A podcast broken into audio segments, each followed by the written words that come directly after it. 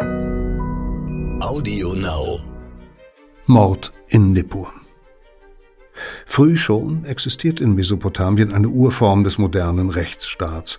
Gerichte prüfen Indizien und Beweise, Richter fällen Urteile auf der Grundlage verbindlicher Gesetze. Als um 1900 vor Christus in der Tempelstadt Nippur ein Priester getötet wird, kommt es zum ersten überlieferten Mordprozess der Geschichte.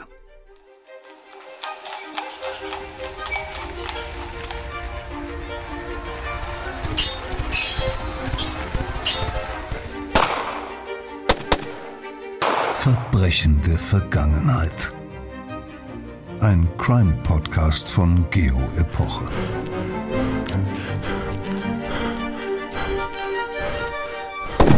Hallo, herzlich willkommen zu einer neuen Folge von Verbrechen der Vergangenheit. Mein Name ist Insa Bethke, ich bin Redakteurin bei Geopoche und möchte an dieser Stelle einmal ein herzliches Dankeschön an alle aussprechen, die uns bisher ein Feedback zu unserem Podcast gegeben haben, ob jetzt über die Bewertungsfunktion bei Apple oder unsere Social-Media-Kanäle. Das freut uns wirklich sehr und ist immer wieder auch hilfreich.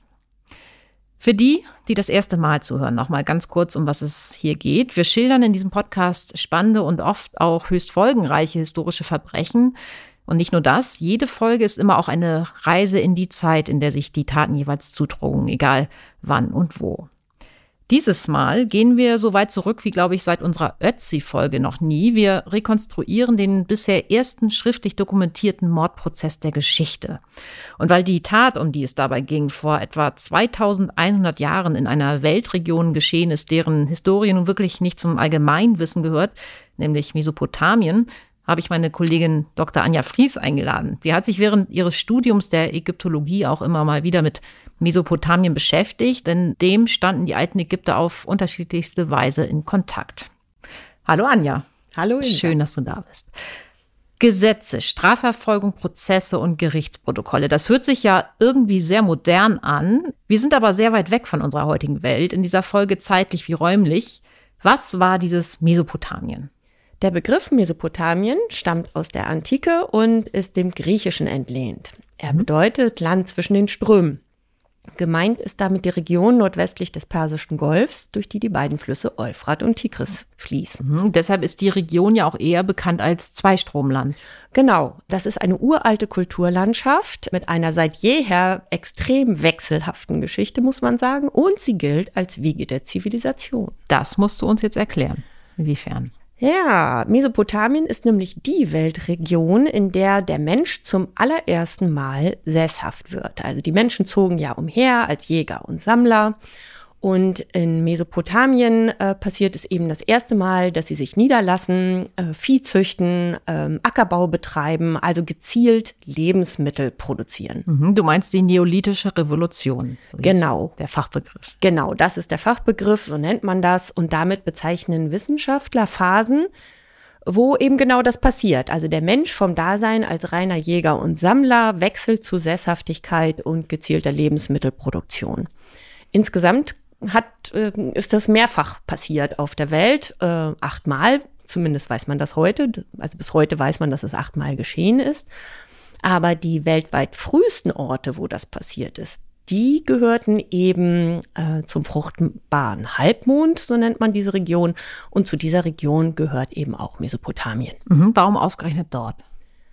Gute Frage. Der Name fruchtbarer Halbmond sagt es ja schon. Es ist eine sehr fruchtbare Region. Kurz mal zur Geografie. Die erstreckt sich wie eine Sichel vom Persischen Golf entlang von Euphrat und Tigris über die Südtürkei bis an die Mittelmeerküste und dann wieder runter nach Süden bis nach Jordanien und dort waren die Bedingungen einfach extrem gut. Also Schwemmlandboden ist ja per se fruchtbar, kennt man ja auch aus Ägypten. Das ist schon mal eine Grundvoraussetzung, um sehr gut Ackerbau zu betreiben, aber dafür braucht es natürlich auch Wasser, entweder durch Niederschläge oder durch Flüsse. Und auch das ist beides dort gegeben. Und das Flusswasser kann man dann zum Beispiel durch Kanäle äh, auf die Felder bringen und damit die Felder bewässern, wenn der Niederschlag ausbleibt.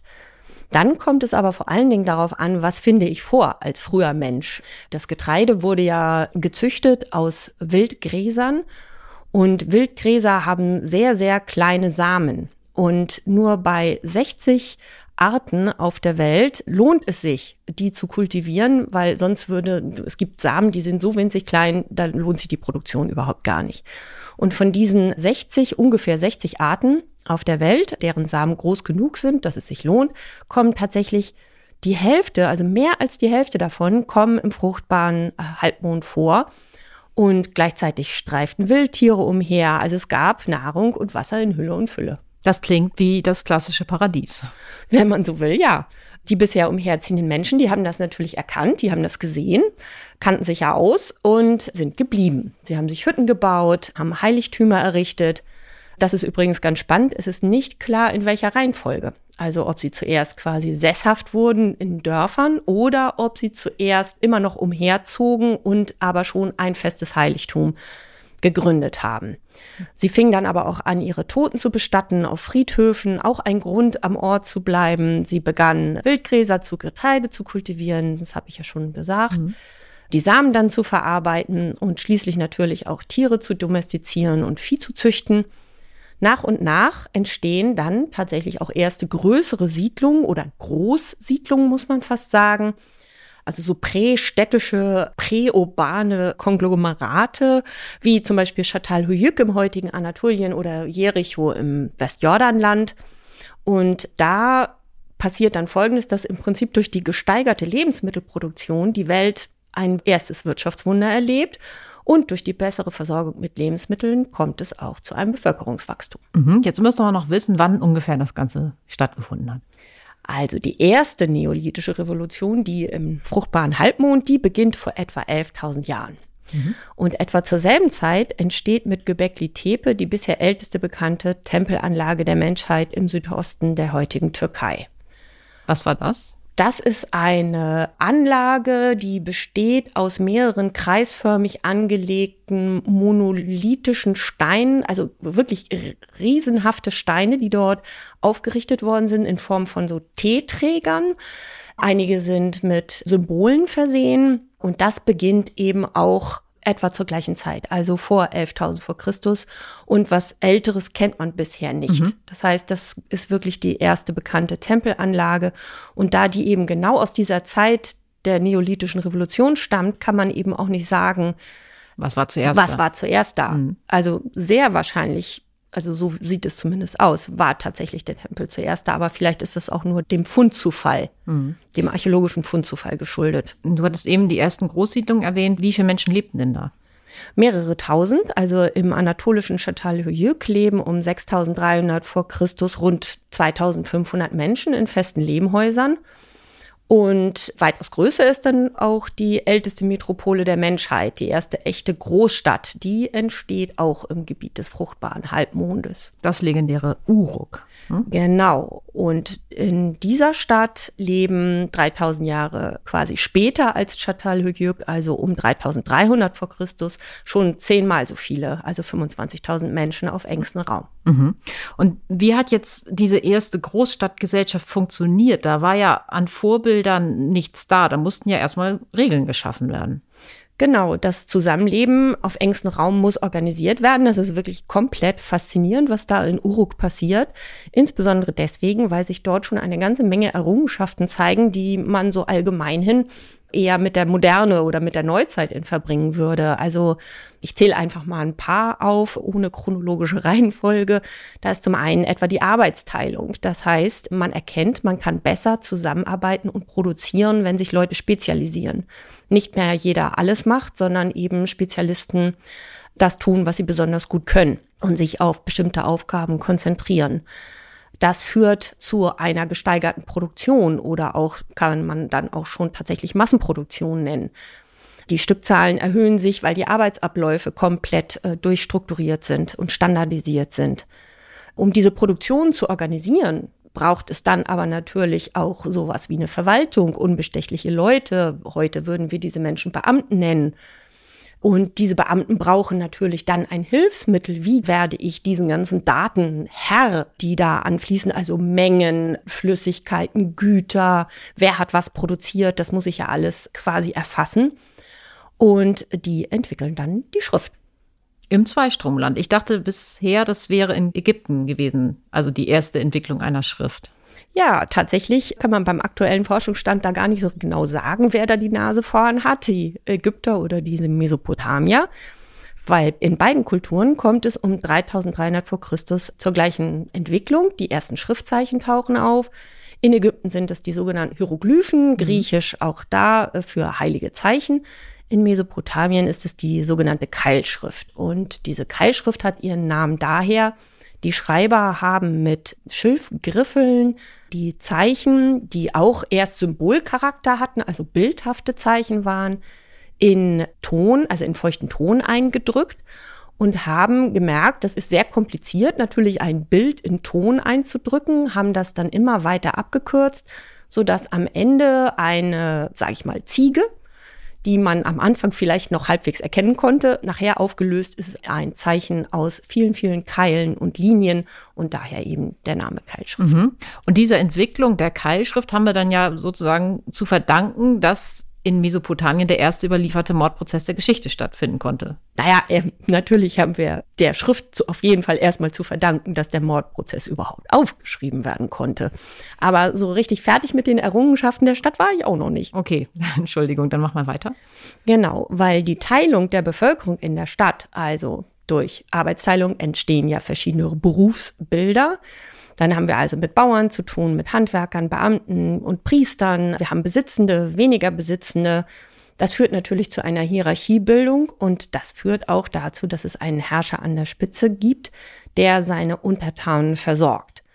Dazu gehört, man sammelt Wissen, man akkumuliert also Wissen darüber, wie geht was am besten. Das hortet man natürlich, aber man steht natürlich auch mit anderen Siedlungen in Kontakt, um zu gucken, was machen die denn? Gibt es dort Innovationen, die der eigenen Stadt dienlich sein können, tauscht Waren und Erkenntnisse?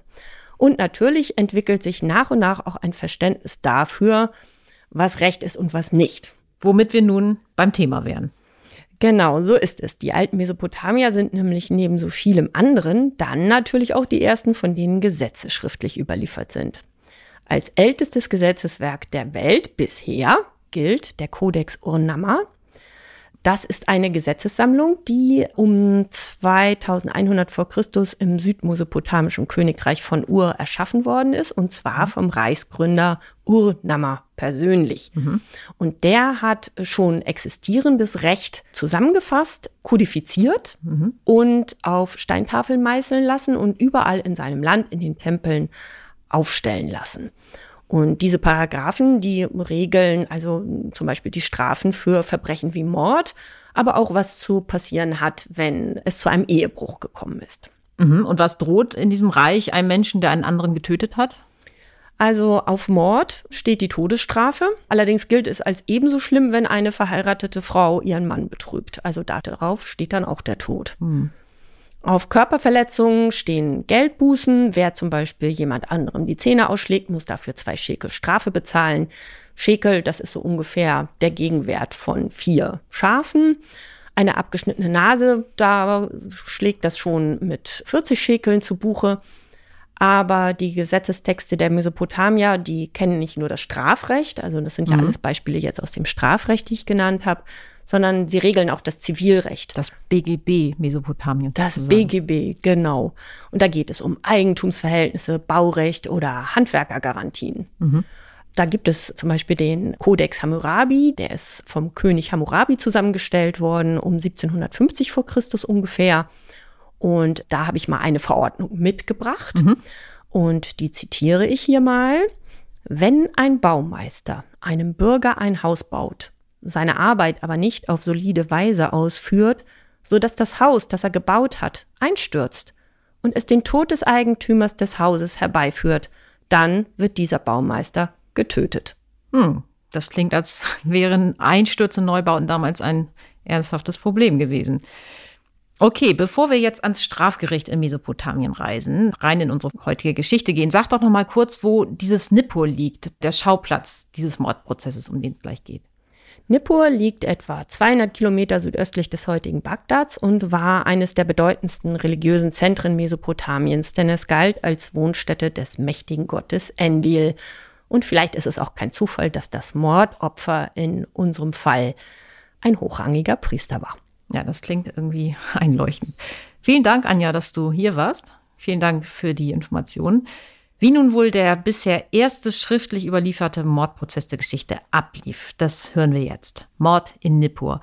Eine historische Reportage von Irene Stratenwert. Es liest Peter Kämpfe. Die Anklage lautet Mord.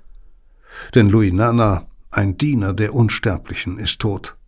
Und es war nicht etwa hohes Alter oder eine unheilbare Krankheit, was den Priester niedergerungen hat. Nein, er wurde Opfer eines Verbrechens, und dieses Verbrechen gilt es zu sühnen.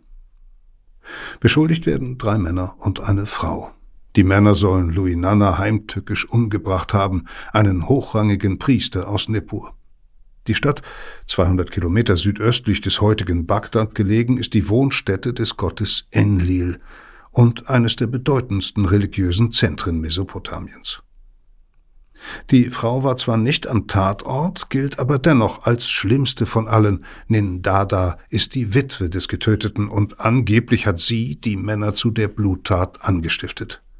Hatte sie eine außereheliche Beziehung? Vielleicht sogar mit einem der Mörder? Ließ sie ihren Gatten deshalb aus dem Weg räumen?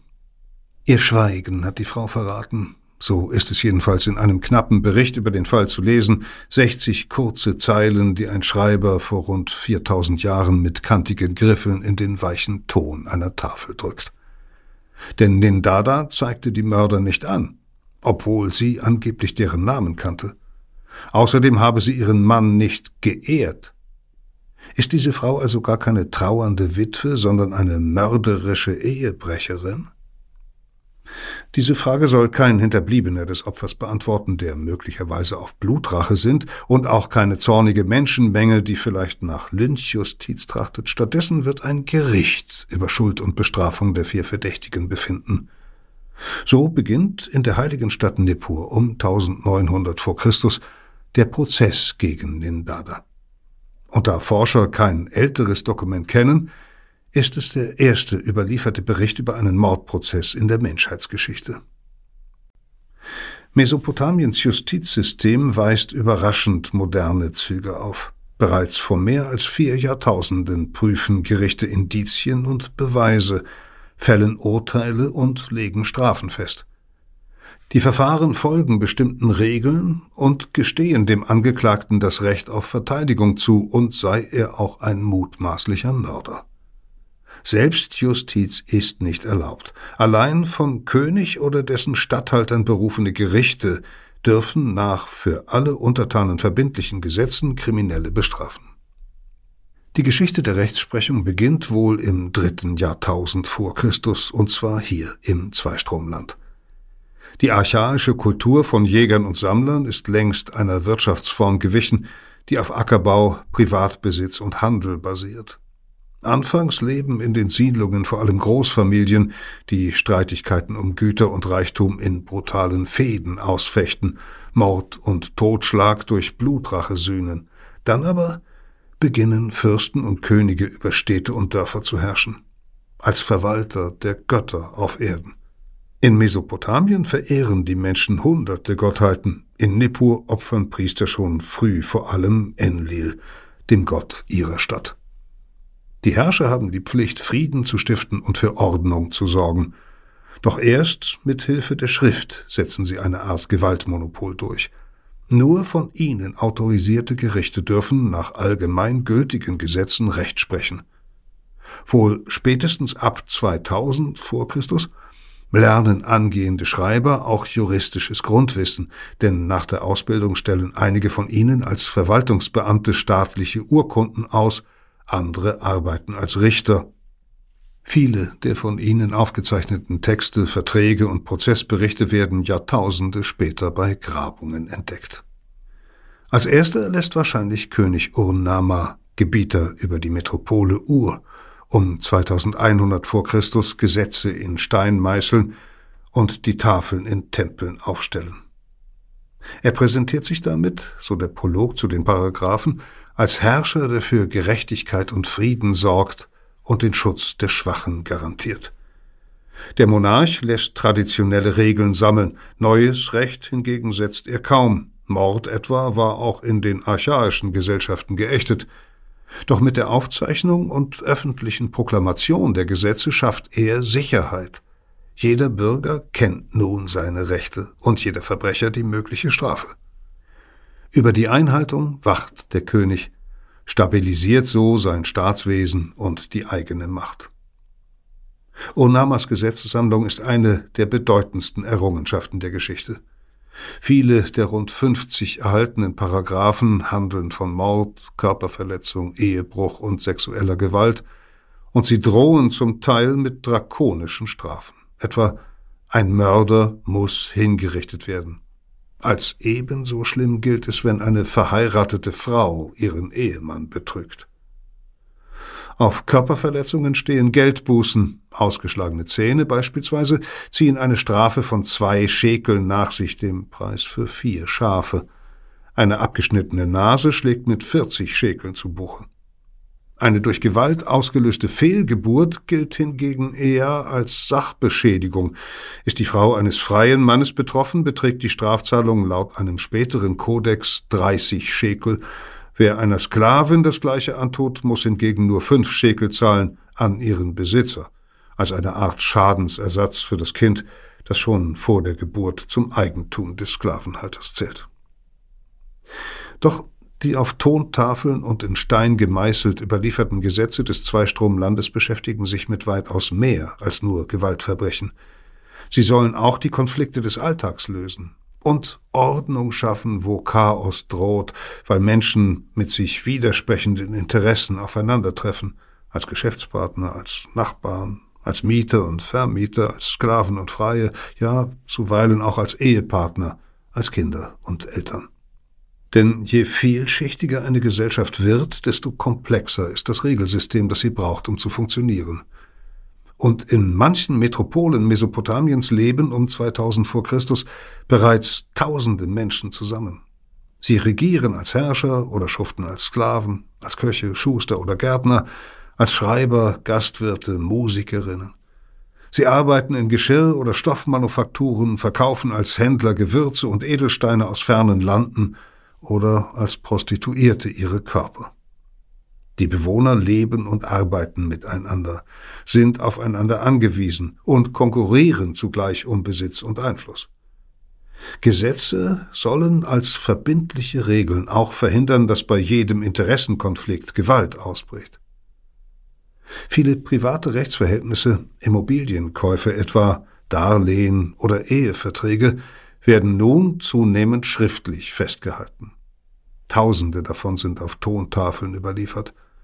Oft bezeugen jene Siegel, die Zeugen und die beteiligten Parteien unter dem Vertragstext in den Ton drücken, die Echtheit der Dokumente. Wie die Gesetze sollen auch solche Privatverträge offenen Streit und gewalttätige Fäden zwischen den Großfamilien verhindern. Späteres Recht geht noch einen Schritt weiter und regelt Ansprüche auf Schadensersatz. Wenn etwa jemand von einem Hund gebissen wird, haftet dessen Besitzer.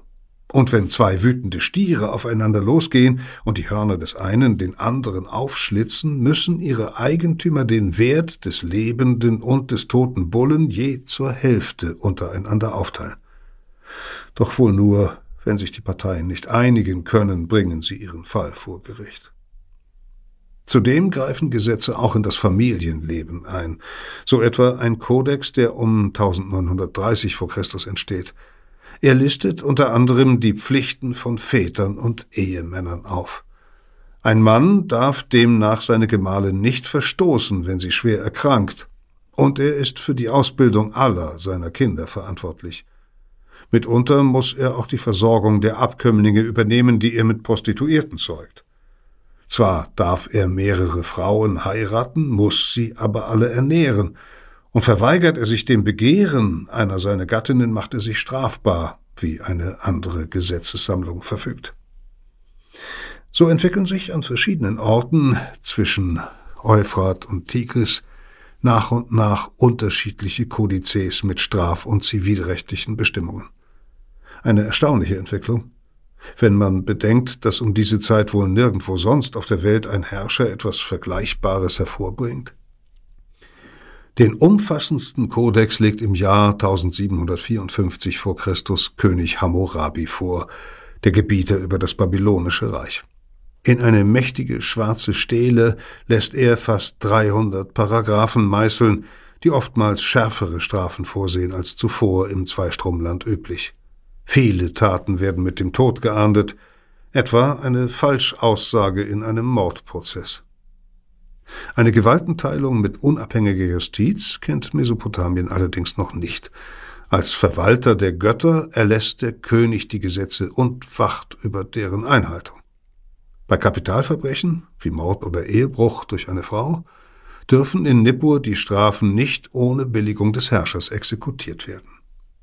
So wird auch nach der Ermordung des Priesters Luinana der amtierende König Urninurta unterrichtet. Der Monarch ordnet an, den Fall an jenem Ort zu verhandeln, wo die Tat geschah. Ein Ermittler trägt vor Beginn des Prozesses Beweise und Zeugenaussagen zusammen. Dann folgt die Verhandlung, die über Schuld oder Unschuld der Witwe und ihrer angeblichen Komplizen entscheidet. Hatten Nindada die drei tatsächlich dazu getrieben, ihren Gatten zu ermorden? Neben den Angeklagten nehmen, gemäß Prozessbericht, elf Männer an der Verhandlung teil, darunter vermutlich ein Vertreter des Königs, mehrere Personen ohne Berufsbezeichnung, wahrscheinlich rechtskundige Schreiber, sowie gewissermaßen als Schöffen ein Töpfer, ein Vogelfänger, ein Gärtner und ein Soldat. Welche Beweise vorgebracht werden oder wie die Angeklagten sich der Vorwürfe erwehren, bleibt unerwähnt. Gut möglich, dass Zeugen aussagen, wie es um die Ehe von Nindada und Luinana bestellt war. Die Zeugen sind zur Wahrheit verpflichtet. Wer sich weigert, seine Angaben mit einem Schwur auf einen Gott zu beeiden, gilt als Lügner und macht sich strafbar. Das Verfahren läuft nicht gut für Nindada. Die Mehrheit der Versammlung ist offenbar davon überzeugt, dass sie ihren Mann hat ermorden lassen. Nur zwei Männer, der Gärtner und der Soldat, versuchen sie zu verteidigen. Sie äußern Zweifel. Wäre es überhaupt rechtens, die Angeklagte für einen Mord zum Tode zu verurteilen, den sie nicht eigenhändig begangen hat? Die meisten aber vertreten eine Auffassung, wie sie ähnlich noch heute im deutschen Strafgesetzbuch steht. Wer andere zu einem Verbrechen anstiftet, kann wie die eigentlichen Täter bestraft werden. Die Richter in Nippur gehen noch weiter. Ihre Schuld ist größer als die der Männer, die ihren Ehemann getötet haben, erklären sie, denn es gilt als besonders verwerflich, wenn eine Frau ihren Gatten nicht wertschätzt. Frauen sind in Mesopotamien vielfach benachteiligt. Bei Hochzeiten und in Ehekontrakten sind sie zu bloßen Vertragsgegenständen degradiert.